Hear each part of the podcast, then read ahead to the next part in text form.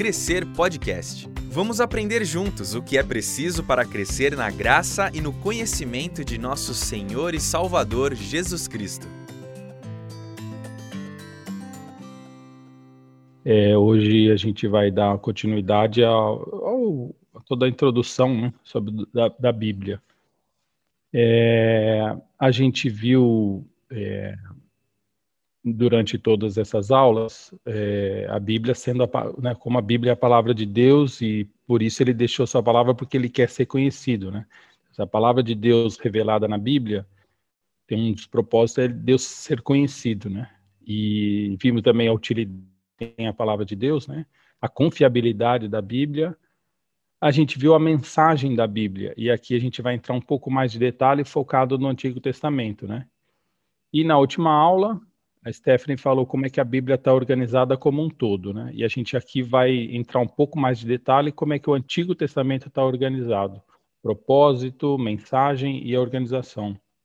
E depois, depois a gente vai ver o, o Novo Testamento. Então meu foco vai ser o Antigo Testamento. Então o que, que é o Antigo Testamento? É, na última aula, a gente viu, quando estava falando da organização da Bíblia, a Stephanie comentou sobre os gêneros literários da Bíblia, né? E falou das narrativas do Antigo Testamento, que são o quê? Histórias, né? eventos históricos sendo contados, né? porém do ponto de vista de Deus. Com que objetivo? Para dar sentido e propósito àquele povo, àquele momento, é que aquele livro foi escrito, né? se referindo a um, muitas vezes ao tempo já passado, a momentos passados, históricos, ou presentes, ou futuros, né? tudo isso com o objetivo de dar sentido e propósito e também ensinar gerações posteriores, tanto daquele povo, né, para preservar é, a palavra de Deus ali, quanto inclusive para nós, né? Afinal, nós estamos aprendendo com tudo aquilo ali, né? E a gente vê que o que são é, várias histórias, muitas vezes a gente estuda todas elas ou em vários momentos da vida, pedaços, histórias específicas, pontuais, por exemplo, a da criação, aqui está um exemplo é da criação, a história do dilúvio, até tem filmes e tudo mais, Sansão e Dalila tal, e aparentemente pode ser histórias estanques. Mas aqui a gente faz uma pergunta: o que une essas histórias, né? Por que, que todas elas estão organizadas em um, um único compêndio, né? Do Antigo Testamento ou Antiga Aliança? Por que, que elas fazem parte disso? Qual o tema central? Qual o eixo, né, ou o elo que une essas histórias? Existe algum elo comum? E a gente entende que sim. No caso da. É, vamos falar assim, da Bíblia como um todo, e aí focando aqui no, no, no Antigo Testamento, esse eixo que une essas histórias é a promessa que Deus deu a Abraão de abençoar todos os povos da terra.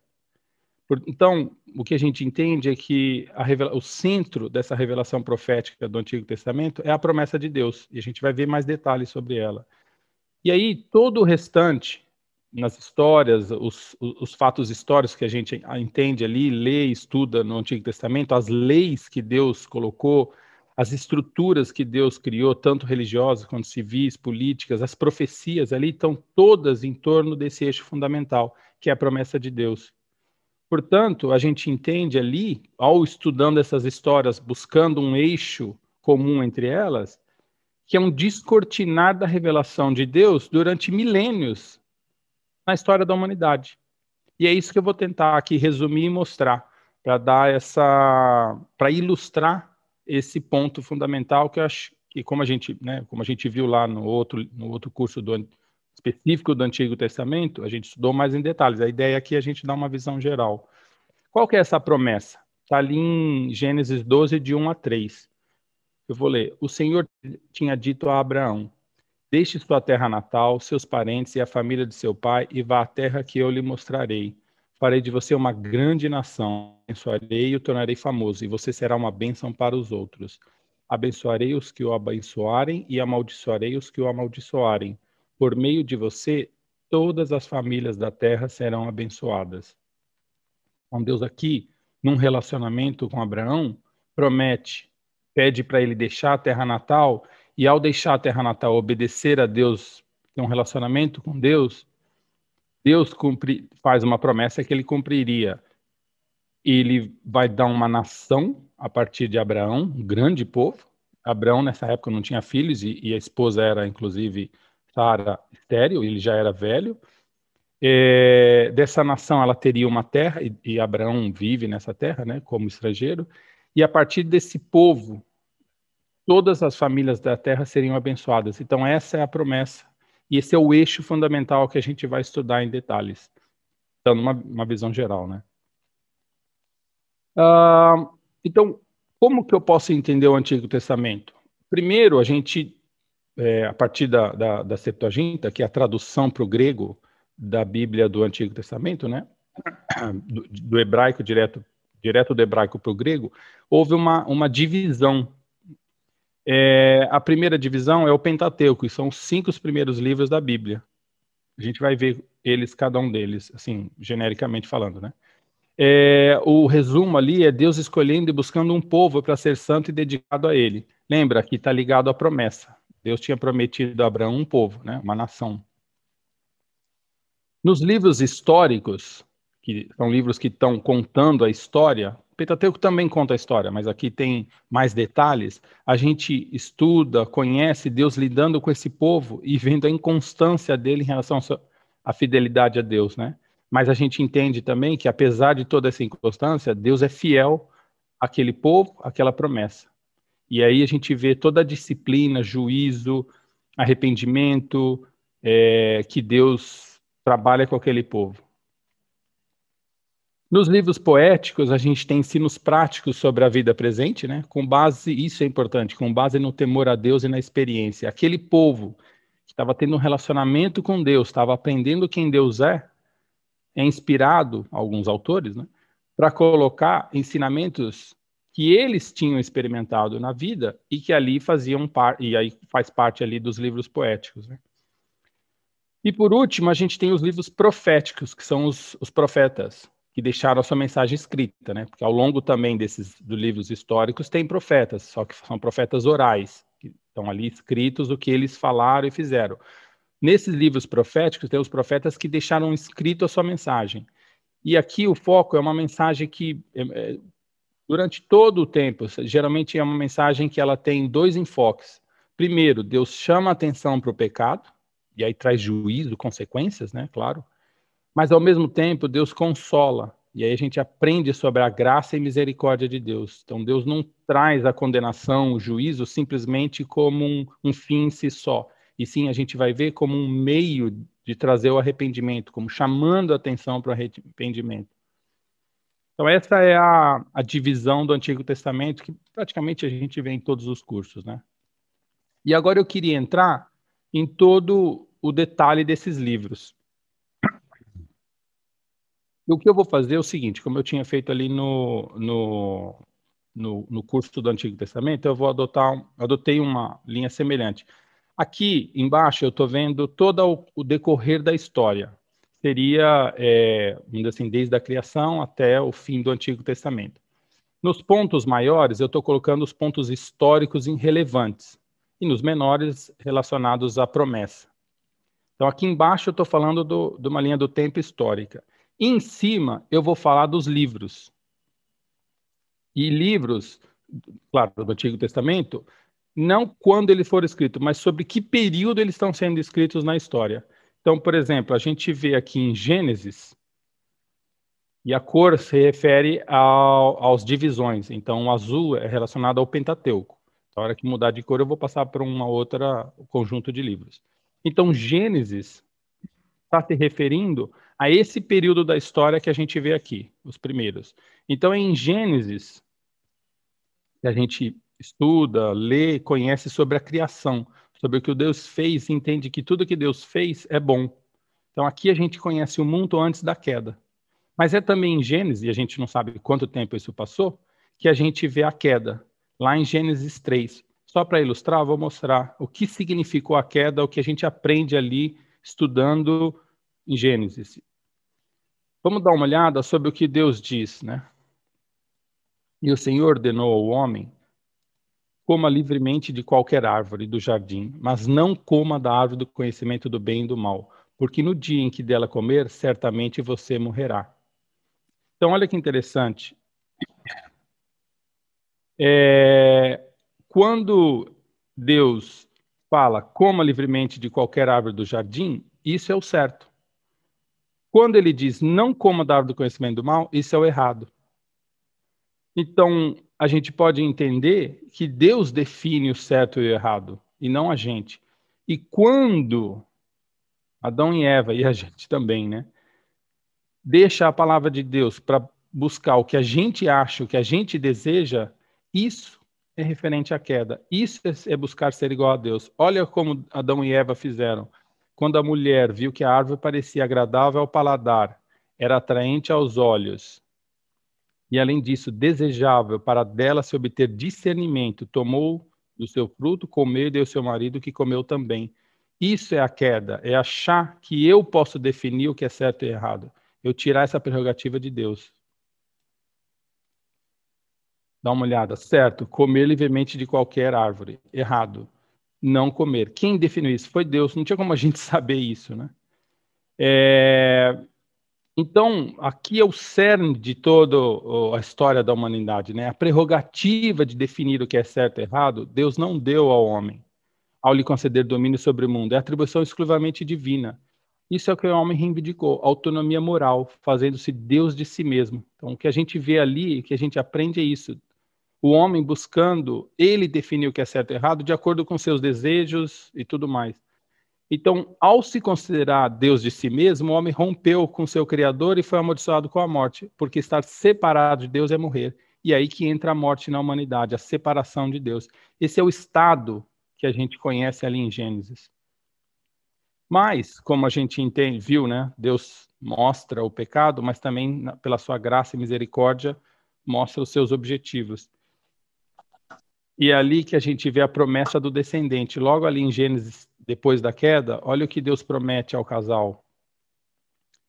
Porém, inimizar, quando ele está falando sobre, sobre é, a desobediência, né? Porém, inimizade entre você e a mulher, entre a sua descendência e o descendente dela. Este lhe ferirá a cabeça e você lhe ferirá o calcanhar. Então, aqui olha a, a raiz da promessa.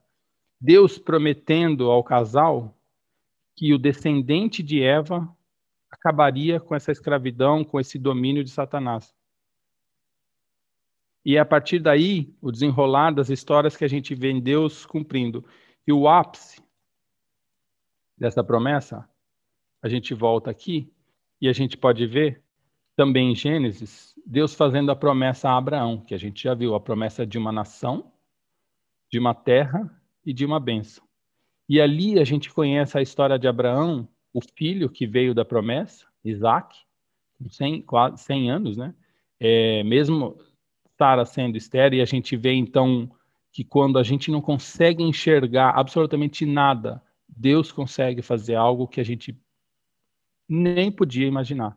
Que ali é, é o filho de, de, de Abraão, né? Isaac. A partir de Isaac, a gente vê Jacó, e Deus a gente vê também Deus mudando o nome de Jacó para Israel, e a partir daí ele tem doze filhos, que são a origem das doze tribos de Israel. Então, Israel é o nome né, do neto de Abraão, e é a origem do povo, essa nação que a gente é, conhece ali, sendo é, nascendo ali em Gênesis.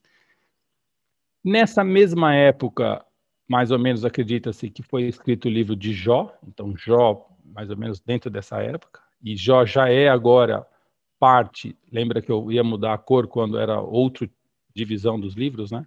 A gente vai ver que o vermelho são os poéticos, né? E é em Êxodo, Levítico, Números e Deuteronômio, que são os restantes dos livros do Pentateuco, que a gente conhece ali é a nação. Então, em Êxodo, a gente vê Deus é, através da liderança de Moisés, libertando um povo que estava escravo no Egito. A gente conhece todas essas histórias ali em Gênesis e ali em Êxodo, agora que a gente vai ver Deus libertando esse povo, tirando ele da escravidão, já prefigurando uma obra que Deus faria com toda a humanidade. E agora eu queria chamar a atenção como Deus chama Moisés para começar essa obra. Que isso vai pautar todo o relacionamento, né? E vai nos ensinar como é o relacionamento com Deus. Olha o que quando Moisés está é, tá no deserto, vê uma sarça ardente, né? Que impressionante, olha o que ele diz, que ele pensa, né? Por que, que a sarça não se queima? Vou ouvir isso de perto. O Senhor viu que ele se aproximava para observar, e então, do meio da sarça, Deus o chamou: Moisés, Moisés. Eis-me aqui, respondeu ele. Então disse Deus: Não se aproxime, tire as sandálias dos pés, pois o lugar em que você está é terra santa. Aqui a gente aprende os limites e quão saudável é a gente exercer limites. Deus está chamando Moisés para relacionamento com ele, para uma obra, mas ao mesmo tempo não permitindo que o pecado entre. Então isso é um, um assim, por toda a gente vai ver no Antigo Testamento uma, uma, uma lição incrível a importância da gente ter limites e esses limites serem permeáveis, deixar entrar o que é bom, mas não deixar entrar o que é ruim. E Deus nos ensina muito isso, né? Ele ele busca o relacionamento e a gente vai ver que esse é o grande ponto do Antigo Testamento, né? A busca do relacionamento de Deus com esse povo, né? Mas sobre certos limites de santidade. E aí a gente vai ver isso nas histórias. Seguindo aqui a, a, a nossa linha do tempo, é, é no deserto, quando Deus liberta esse povo e chama ele para ter relacionamento com esse povo. Olha, olha bem a importância ali de como Deus chamou Moisés. Deus diz que será o Deus daquele povo, mas ele estabelece uma aliança, é a aliança do Sinai. Essa aliança é o que dá origem ao nome Antigo Testamento, Antiga Aliança. Essa é a aliança, isso é importante. A aliança que Deus fez com o povo, com base no relacionamento santo que ele estava buscando para cumprir a promessa que ele tinha feito com Abraão. E olha o que ele diz. O Moisés, né? Em seguida, leu o livro da aliança para o povo. E eles disseram: Faremos fielmente tudo o que o Senhor ordenou. Ele está falando das leis, né? Que a gente vê ali nos livros. Depois, Moisés aspergiu o sangue sobre o povo, dizendo: Este é o sangue da aliança que o Senhor fez com vocês, de acordo com todas essas palavras. Então, a base do relacionamento de Deus com aquele povo era a obediência à lei. Se aquele povo estava buscando relacionamento com Deus, essa era a base, o, a, a, o relacionamento com Deus. E esse relacionamento era materializado na obediência à lei. Que lei? A lei dada, a lei mosaica, a lei de Moisés, que a gente entende ali nos, nos, no, no Pentateuco, né? É, mas elas estavam materializando um relacionamento do povo com Deus. Como é que está? Faremos fielmente tudo o que o Senhor ordenou. Então, o foco é o relacionamento com Deus. E ele é materializado na obediência à lei. E, e seguindo a história, a gente agora muda para os livros históricos. Então, a gente mudou de cor. Agora, nós estamos no primeiro livro histórico, que é Josué. Então, depois do Pentateuco, o primeiro é Josué. E em Josué que a gente vê a conquista da terra, um segundo passo da promessa. Já tinha uma nação, essa nação tinha sido separada, tinha, olha os limites dela sendo colocados, da mesma maneira ali da sarça ardente, uma aliança Deus fez com aquele povo, tinha toda como aquele povo se relacionaria com Deus, e nesse relacionamento, na obediência à lei, aquele povo aprenderia quem era Deus, seu caráter, o que ele gosta, o que ele não gosta. E aí, é, seguindo agora na linha do tempo, a promessa agora está na conquista da terra, porque Deus havia prometido que aquele povo habitaria naquela terra de Canaã. Né? E quem lidera a conquista da terra é Josué. Então, deixa de ser a liderança de Moisés, passa agora a liderança de Josué na conquista da terra. Depois tem juízes, que já é a habitação na terra e como eles se organizaram naquela terra. Eram povos, eram as tribos de Israel ao longo de toda a terra, né, num relacionamento com Deus. Então agora as, as 12 tribos de Israel já habitam na terra e por isso que a Bíblia ali naqueles momentos se refere aos israelitas, são os filhos de Israel, que é toda aquela nação. Mas a gente vê também nessa época o livro de Ruth, e aí a gente aprende quão incrível é a lei de Deus, porque Ruth, é, na obediência à lei, a gente vê Ruth sendo resgatada, é, às vezes passando fome na obediência à lei, que eles tinham que deixar um pouco de alimento, elas usam esse alimento. Então, a gente vê vários pontos da lei em prática ali, além da própria história de Ruth, né? É, depois começa o livro de 1 e 2 Samuel. E ali a gente vê o início da, da, monar, da monarquia, né, dos reis de Israel. E o principal ali é o rei Davi. Davi foi um rei colocado por Deus e tem toda a conquista e é responsável pela unificação daqueles povos. Então, Davi torna todas aquelas tribos uma única nação. Teve muita guerra, uma conquistas e tudo mais. De novo, Davi, em obediência a Deus, é, realiza o plano de Deus, que é dar a terra e nação, de uma forma agora é, como, como um povo habitando numa terra e uma nação unificada. Para isso, eles tiveram que expulsar vários inimigos, e ali a gente entende também, lendo esses livros, os motivos dessa expulsão, tá ok? E olha a aliança agora que Deus faz com Davi, porque Davi queria construir o templo, mas Deus diz não. Na verdade, eu vou te dar uma casa. Olha um pouco mais da revelação da promessa. Quanto a você, sua dinastia e seu reino permanecerão para, permanecerão para sempre diante de mim. O seu trono será estabelecido para sempre. Então Deus agora faz uma aliança com Davi, pela obediência dele e tudo mais, de que o trono dele permaneceria para sempre. Então, agora aqui a gente já vê que a promessa que Deus fez de abençoar todas as nações da terra, que primeiro era da descendente do descendente de Eva, depois uma promessa feita do descendente de Abraão.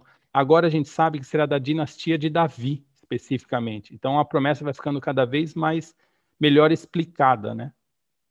e, e vai ser revelada ao longo da história da humanidade. Se a gente pode ver aqui, nós estamos falando aqui do ano mais ou menos 1000 antes de Cristo e, é uma, e, e a promessa a Abraão 1500, 1700. Então já se passou 200, 300 anos, né, de promessa, né? E Deus atuando na história, né? É, a gente também tem aqui, em paralelo a esses livros, eu estou colocando embaixo quando eles estão em paralelo, né? Eu estou colocando a primeira linha em cima é a linha do tempo, porque são os livros que contam o tempo. Então a gente viu os azuis, estamos vendo os verdes, mas ao mesmo tempo eu tenho outros livros escritos na mesma época com outros propósitos. Aqui são os livros poéticos. A gente vê Salmos, Provérbios, Eclesiastes, Cantares, cada um tratando de um tema, como a gente viu lá sobre é, sabedoria, práticas para o dia a dia. E Salmos é muitas vezes são é, sentimentos, são impressões internas do que o autor coloca sobre eventos externos, histórias que estão acontecendo. Então, por exemplo, eu vou pegar aqui um exemplo em Salmo. Uh, estamos falando de Davi. Quando Davi cometeu o pecado, Deus levou um profeta para falar com Davi. E olha o que ele diz, profeta, né? Deus está dizendo através do profeta: Por que você desprezou a palavra do Senhor Fazendo o que ele reprova, você matou Urias o Itita com a espada dos Amonitas e ficou com a mulher dele. Então, Deus revelando o pecado de Davi. E Davi não acusa o profeta nem nada, ele admite esse pecado. E lá em Salmos, esse é um exemplo, né? Vamos ver como que Davi podia estar sentindo isso. Olha o que Davi coloca. Não, olha como ele reconhece o pecado e como ele conhece a misericórdia de Deus. Então aqui é muito mais é, uma revelação íntima, né? muito sentimento, muito é, pensamentos, né? E fruto de um relacionamento com Deus. Olha o que Davi diz: Não me expulses da tua presença, nem tires de mim o teu espírito. Devolve-me a alegria da tua salvação. Sustenta-me com um espírito pronto a obedecer. Então ele admite, ele está aberto, ele abre o coração para Deus, ele mostra a tristeza dele perante o pecado, ele reconhece o pecado dele, mas ele também conhece quem é Deus, ele sabe que Deus é misericordioso. E ele pede agora um espírito para obedecer a Deus. Então, é interessante os livros históricos comparando com todos os livros poéticos. Isso aqui é só um exemplo, né? Vamos voltar lá. É, seguindo a história, a gente tem os livros de reis, que contam todo o período do rei, dos reis de Israel, né? A gente viu, começa com Saul, depois Davi, o filho de Davi é Salomão, e Davi cumpriu uh, o propósito de Deus, né, de, de, de, unificar a nação. Davi tinha um coração obediente, ele levou a nação a isso. E aí a gente vê bastante progresso da nação. Era uma nação escrava, dessa escrava vai para uma terra, ele conquista aquela terra, eles tomam, eles têm o fruto daquela terra, né? Eles plantam, colhem, Deus está abençoando ali, né? É, depois eles crescem como nação, né? Eles se unificam, conquistam novas terras e com Salomão eles atingem o ápice é, desse progresso, né? Dessa dessa bênção nesse sentido, né? Física. É, mas tem um problema é, com Salomão Bom, antes disso, né, é, Salomão constrói o templo, aquele templo que Davi queria construir. E a partir daquele templo, que era um dos centros da adoração, ali era para ser a adoração a Deus, né, no templo. Por isso que eles constroem o templo e a presença de Deus, né, a glória de Deus habita ali. Né. É um povo que está ao mesmo tempo crescendo, né, vamos chamar assim, é, materialmente, né, a nação e tudo mais, mas isso não era o foco. Na verdade, o foco era o relacionamento, a obediência a Deus. E na obediência aquilo fazia parte. Né? E o ápice é o templo de Salomão, riquíssimo em detalhes, em todos os sentidos, mas o principal era a glória de Deus habitando ali naquele povo. Então, aquele povo estava usufruindo da presença de Deus, né? na obediência. Mas, por outro lado, Salomão começa a introduzir a idolatria, porque ele começa, por razões políticas e N outras razões, casar-se com mulheres que não eram do povo ali. Não que o problema fosse exatamente a, a origem em si do povo, do ponto de vista étnico, mas da obediência às leis e ao relacionamento com Deus. E ele casa com mulheres de povos que não tinham relacionamento com Deus e nem queriam. E elas trazem para essa, para dentro da nação, a idolatria, seus deuses, o que de, e deveria ser o contrário. Israel era para ser o exemplo da ação de Deus num povo para as outras nações. E o que eles começam a fazer ali, a origem da idolatria e tudo mais ali, é ele trazer esses outros povos, né, nos, nos seus relacionamentos e alianças, e introduzir a idolatria. A ponto que, por causa disso, Deus fala que vai dividir a nação. Vamos dar uma olhada ali em 931, Deus divide a nação de Israel. E aí a gente tem agora o reino do norte, que continua com o nome de Israel, e o reino do sul, o nome de Judá, ou Judéia, região. Ok? E daí que vem judeus. Então, o reino do sul e o reino do norte. Vamos dar uma olhada. No livro de Reis, a gente vê a ação de Deus, a soberania e a gente aprende aqui na prática, eu quis trazer um exemplo prático daquilo que foi falado na última aula, sobre os vários planos que a, que a Bíblia mostra, né? O plano do indivíduo, de um povo e a ação de Deus. Então, do ponto de vista de Deus revelado, olha por que, que a nação se dividiu. Então, vamos ver o que Deus diz a Jeroboão, que seria o primeiro rei da, do norte, né? Por intermédio de um profeta, Aías, que é um profeta não é, oral, não escrito, né? Está ali no livro de Reis. Saiba que vou tirar o reino das mãos de Salomão e dar a você dez tribos. Ele está, por causa da idolatria, por tudo que Salomão fez ali, né, da idolatria e tudo mais, Deus decide dividir o reino. Não no reino de Salomão, mas do, quando ele quando ele passa para o filho, né, o reino, né. É, e olha o que ele diz: Mas por amor ao meu servo Davi e à cidade de Jerusalém, a qual escolhi de entre todas as tribos de Israel, ele terá uma tribo. Então ele mantém uma tribo no sul e as demais, é, é, e mais uma, Benjamim, e dez tribos passam para Jeroboão.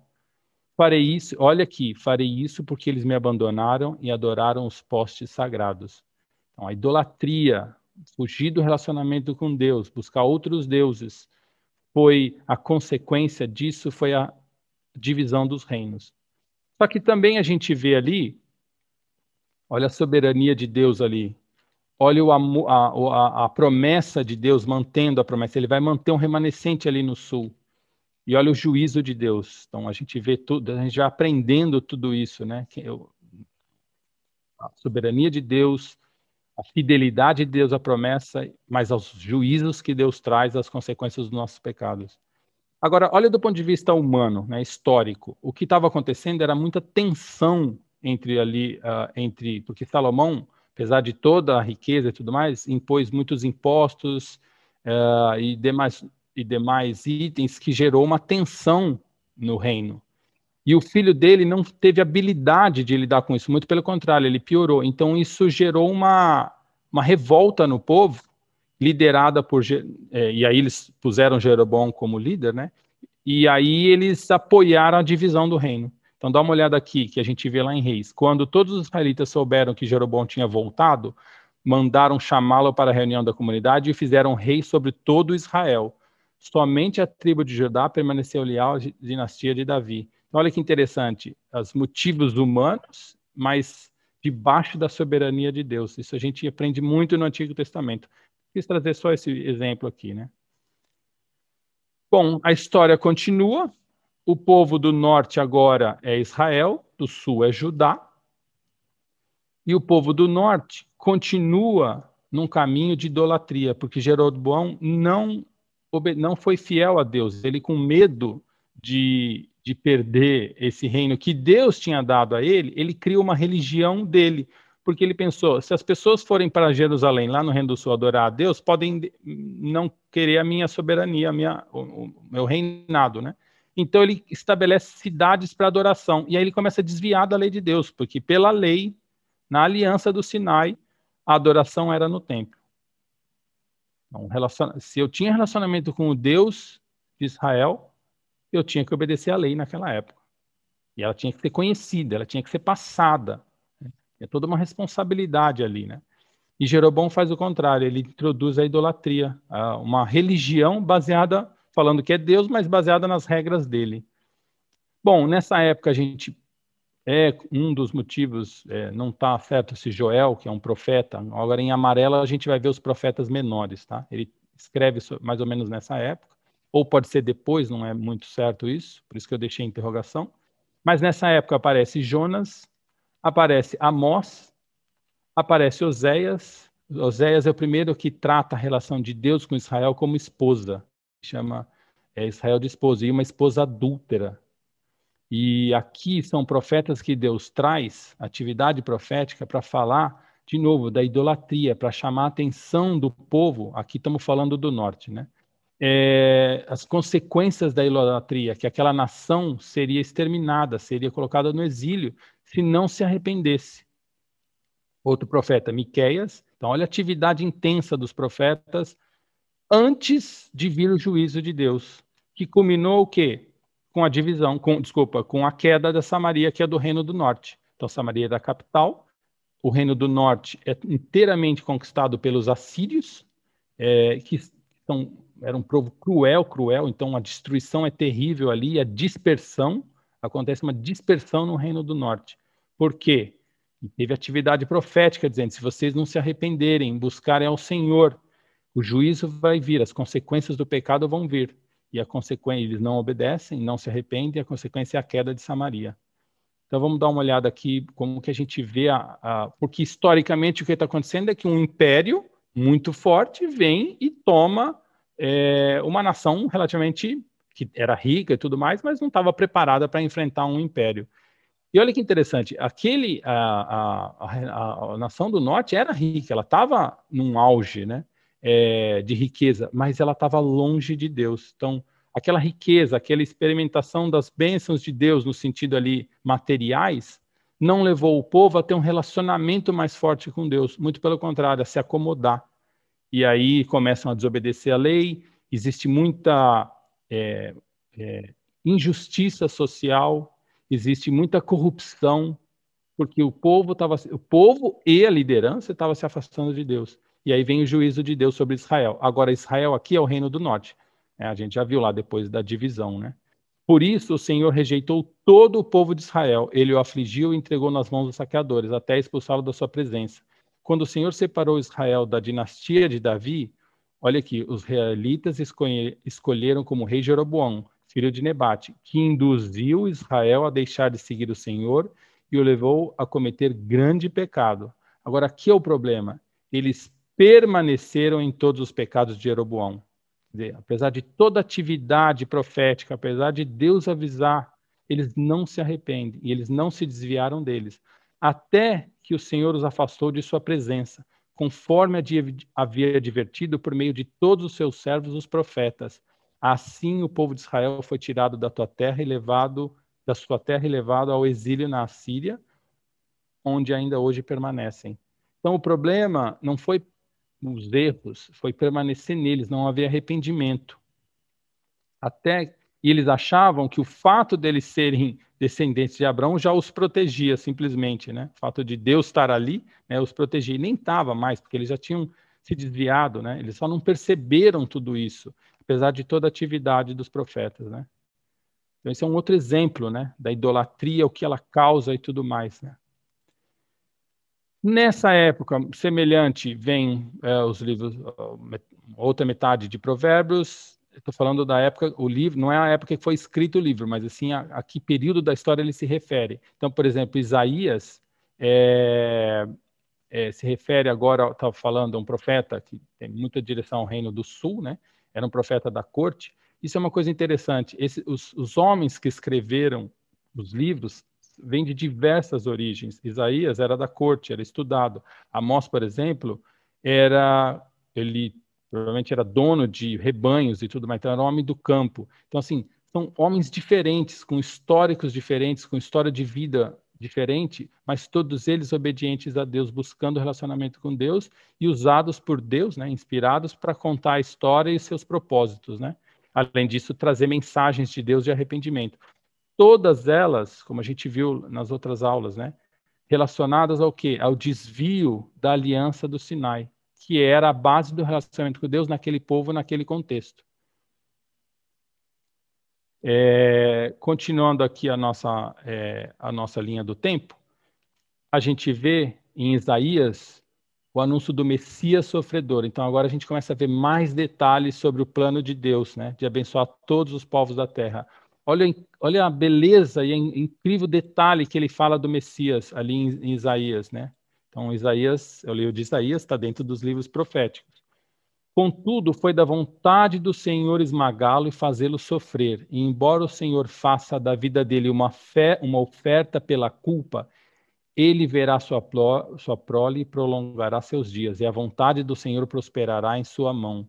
Depois do sofrimento de sua alma, ele verá a luz e ficará satisfeito. Pelo seu conhecimento, meu servo justo justificará a muitos e levará a iniquidade deles. Então, olha Deus anunciando a obra do Messias, né? Mas um Messias sofredor, né? Aqui é colocado, porque até então o povo começa a ter uma ideia do Messias como um guerreiro e alguém que vai libertá-los dessa opressão é, é, dos povos, né? vizinhos e tudo mais, só simplesmente como uh, um libertador militar para eles voltarem a desfrutar das bênçãos materiais que eles tinham como povo. Eles começam a esquecer o propósito deles de abençoar todas as nações da terra, de ser um exemplo de relacionamento com Deus santo, para que as outras nações olhassem para eles, desejassem aquele relacionamento. E isso, como povo, vai se falhando, mas a gente vê também no, no Antigo Testamento, nas histórias, exemplos de pessoas e, e, e seguiram a Deus, que obedeceram e por isso testemunharam corretamente. E também vemos outras pessoas em outros povos vendo a soberania de Deus e aceitando o relacionamento com Deus. Então, eles testemunhando, o povo, né, a ação de Deus naquele povo testemunha a soberania de Deus sobre todos os outros povos. E a gente vê exemplos de, de pessoas é, que reconheceram isso e se voltaram para Deus. Então, isso deixa claro que o, a, esse povo que Deus está levantando, que veio de Abraão e tudo mais, o comum era a fé no Deus vivo e não simplesmente uma descendência genética, que muitas vezes eles se apegavam. Né? É, aí, na nação do sul, também ela começa, começa não, ela também passa pelo caminho da idolatria, né? E Deus traz profetas, Abacuque, Naum, Sofonias, é, Jeremias. Jeremias previu a destruição do Reino do Sul por causa da idolatria, do pecado, né? Não está investindo no relacionamento com Deus e olhando para outros deuses. Ele previu, falou sobre isso, anunciou, escreveu e ele viu as consequências. Por isso que ele escreve também o livro de Lamentações de Jeremias. É, deve ser uma vida difícil você viver toda uma vida falando o que vai acontecer, o que pode acontecer se não se arrepender, e você ver as consequências do pecado. Muitas vezes a gente passa por isso, né? A gente vê isso na nossa vida ou na vida de quem a gente ama também, né? É, e é ali que a gente vê em Jeremias a formalização, ou vamos dizer assim, está escrito a quebra da aliança. Deus foi fiel à aliança que ele fez no Sinai com aquele povo, sempre. Ele manteve uma dinastia, ele está mantendo a promessa dele. Mas o povo, ao longo da história, vai se afastando por causa da idolatria e quebra a aliança. Então vamos dar uma olhada aqui em Jeremias. Estão chegando os dias, declara o Senhor, quando farei uma nova aliança com a comunidade de Israel e com a comunidade de Judá. Não será como a aliança que fiz com seus antepassados quando os tomei pela mão para tirá-los do Egito, porque quebraram a minha aliança. Apesar de eu ser o Senhor deles, diz o Senhor. Esta é a aliança que farei com a comunidade de Israel depois daqueles dias, declara o Senhor. Porei a minha lei no íntimo deles e a escreverei nos seus corações. Olha aqui Deus revelando mais do seu plano. Serei o Deus deles e eles serão o meu povo. Deus está anunciando uma nova aliança, porque a antiga aliança, o Antigo Testamento, aquela aliança que ele fez, o povo não foi fiel, o povo quebrou essa aliança. Então mostra a necessidade de uma nova aliança. E aí, quem acha que a lei, a mecânica, a obediência mecânica, ou simplesmente achar que eu estou cumprindo uma lei é suficiente para manter o relacionamento com Deus, fica claro que não. A lei não tinha esse poder. O que tinha o poder era o relacionamento com Deus. E agora Deus vai trazer uma nova aliança, vai se tornar eterna e tem o poder de quebrar o pecado, né? E Obadias fala bem nessa época, o povo não se arrepende e, Ju, e Judá é destruído agora pela Babilônia e é levado para o exílio lá na Babilônia. E a queda de Jerusalém é, marca esse, esse, o início do exílio, né? anunciado pelos profetas como consequência da idolatria. E aqui é interessante, o, essa consequência, essa queda, essa destruição do Reino do Sul, e foi um, uma surpresa, porque eles achavam que Deus os livraria como sempre os livrou, porque livrou quando o Reino do Norte foi atacado, o Reino do Sul foi preservado. Mas agora Deus até aumentou, não resistam, porque vocês não vão conseguir lutar contra a, a Babilônia. Inclusive, a gente vê ali na história, ali em Reis, uh, e também em Crônicas, a gente vai ver, é, que alguns falsos profetas dizem que não, que não se preocupe que Deus vai livrá-los, né? E aí, óbvio que muitos querem ouvir o que né, os reis dão ouvido a esses falsos profetas, porque era o que eles queriam ouvir. Então, isso é importante, a gente aprende isso, né? É, no relacionamento com Deus, nas práticas, na oração, na obediência à lei, a, no caso, agora, a obediência ao Senhor Jesus Cristo, né? Estamos falando de hoje em dia, né? É, a gente aprende a ouvir a Deus e a distinguir entre o que o meu coração quer, os desejos, lembra daquele do meu coração, e a vontade de Deus, que às vezes uma bate contra a outra, né? É, e, e muitas vezes a vontade de Deus vai ter sofrimento, mas ela tem um propósito, e a gente vê isso no exílio. Os profetas do exílio, Ezequiel e Daniel. Agora, aqui em laranja, a gente está falando dos profetas maiores, tá? Em amarelo, a gente estava falando dos profetas menores. A diferença é o tamanho do livro e a, a, a, atividade profética, não é em relação ao profeta em si, se ele é maior ou menor. Tá? Tem uma subdivisão aí, profetas maiores e menores, eu mudei a cor aqui para mostrar. Então, Ezequiel e Daniel, profetas do exílio, que mostram, reconhecem, que deixam claras as consequências do exílio, mas também deixam claro a parte didática do exílio.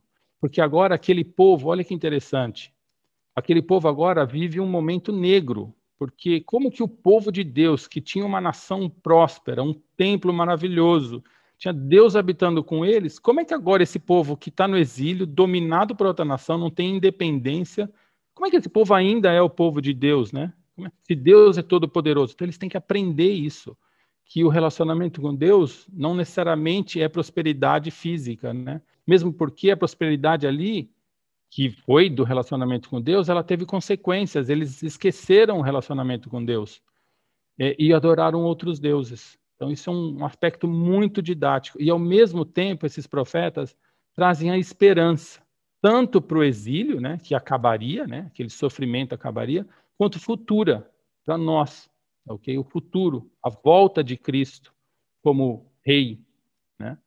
A gente conheceu a vinda de Cristo como Salvador, mas a gente vive na esperança da volta de Cristo como rei. Isso é muito bem anunciado nos profetas maiores aqui, Ezequiel e Daniel no exemplo do exílio. Isso é a base para a gente entender, por exemplo, Apocalipse. Então, um estudo de todo esse Antigo Testamento nos dá a base para entender Apocalipse. Por isso que Apocalipse é mais indicado para entender quando eu estudo o Antigo Testamento, porque muito da linguagem é colocada aqui e ela é amplificada lá.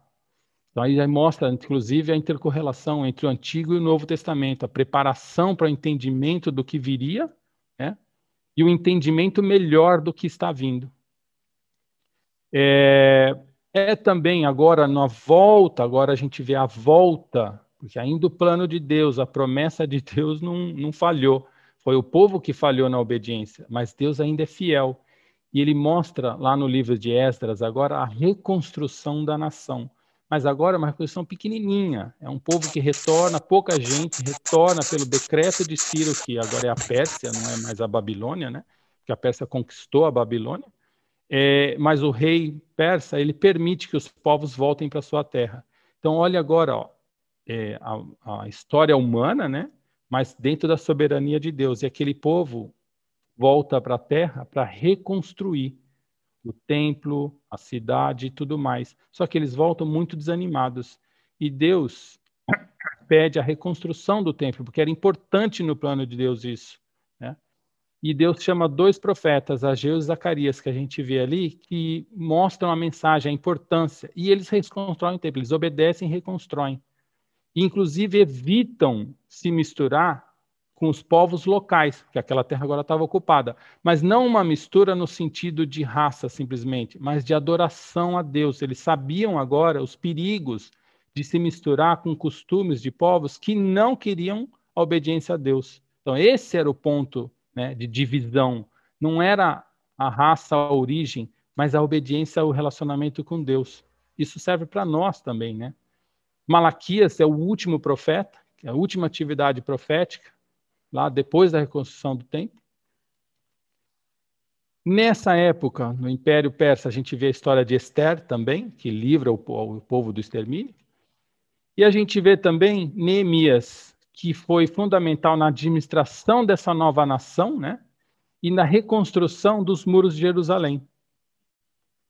E interessante que, por último, é, a gente vê o livro de Crônicas. Ele foi escrito nessa época aqui embaixo, né, nesse finalzinho aqui, porque essa nação agora, imagine, imagine o estado da nação, né, ela está reconstruindo, imagine ela lembrando a, a, glória que foi e agora que é.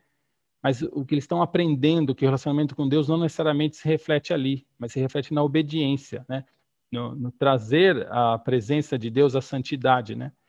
E o livro de Crônicas ele é escrito nessa época aqui, mas ele se refere a toda essa época da história de Israel, né? desde Davi até uh, uh, o exílio e a, e, a, e a, volta do exílio, mostrando o que, qual o objetivo, aquilo que a Stephanie falou, mostrando o propósito dessa nação dentro do plano de Deus, mostrando a esperança, é, em colocando eles dentro de um plano maior, que é o que também nós, na nossa vida, devemos entender.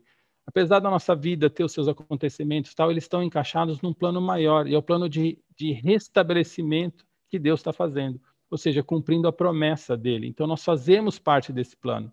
E Crônicas, sobre esse ponto de vista, explica isso. Por isso que ele fala da mesma época que Reis, mas o propósito de escrita dele é diferente. Então, muitas vezes a gente está lendo Reis e lê Crônicas e fala, ah, mas são os mesmos eventos históricos e tudo mais. É verdade, são os mesmos eventos históricos, a gente consegue ver aqui na linha do tempo. Mas o propósito dele é outro. Né? Enquanto que Reis ele foi escrito aqui na época mais para frente do exílio, mais para trás né, do exílio, para mostrar as consequências, né, por que, que houve o exílio, Crônicas, apesar de falar da mesma época histórica, se refere a identidade daquele povo e o propósito daquele povo no plano de Deus, para eles terem esperança, para continuarem. E aí a gente vai ver na aula que vem o cum, né, o, o, o ápice da promessa de Deus, que é a vinda do Messias e tudo que vem depois disso. É, só para terminar, eu queria mostrar isso. É, onde tudo isso aconteceu? No que é chamado de Oriente Próximo, né? Então aqui a gente vê da onde Abraão saiu, né? Quando Deus chamou, ele vai para as terras aqui para Arã, depois ele desce e habita em Canaã, tá ok? A gente vê os impérios aqui, a Síria ao norte, que veio e destruiu o reino do norte, né, de Israel, né? A gente vê aqui a Babilônia, que, que conquistou a Síria e, e Israel, né? no caso Judá, né? e Jerusalém e tudo mais. Uh, aqui a gente vê Suzã, a capital da Pérsia, que foi o reino que dominou a Babilônia e permitiu a volta do exílio, tá ok? A gente vê o Egito aqui, Gozém, onde o povo, é, o, o José trouxe o povo a habitar, né? Seria o povo descendente de Abraão, né? As, as famílias que saíram de Canaã e vieram habitar no Egito e ali cresceram e viraram um povo, né? E da onde eles saíram, né? do Êxodo, eles saíram e foram habitar em Canaã. Então, toda essa história, ela é, assim, basicamente, ela está acontecendo no Oriente Próximo. Isso que eu queria mostrar também, tá ok? E por final, uma coisa que eu gosto bastante e que fica muito claro ali, né, de tudo isso que a gente viu, uma frase para mim, uma palavra de Deus resume é, o nosso relacionamento. Olha é, o que Deus diz para Abraão. Tendo, pois, Abraão da idade de 99 anos, apareceu o Senhor Abraão e disse-lhe: Eu sou o Deus Todo-Poderoso. Anda em minha presença e ser perfeito. O que Deus busca é relacionamento conosco, né? É, é, e é andar na presença de Deus, obedecendo a Deus, que as coisas vão acontecer. Coisa muito diferente que a gente vai ver no Novo Testamento, onde o foco da lei é como se a lei fosse uma coisa por si só e uma obediência mecânica e muitas vezes até hipócrita a uma lei, né? Como aquilo habilitaria a gente a ter um relacionamento com Deus. Tem muito a ver com mérito, né? E a gente sabe que não é por isso. Né? É, é andando com Deus e Ele faz tudo, né? Este foi o Crescer Podcast, produzido pelo Ministério de Educação Cristã da Ibaviva. Ajude a divulgar esse podcast. Siga nossa página no Instagram e compartilhe educação.ibaviva.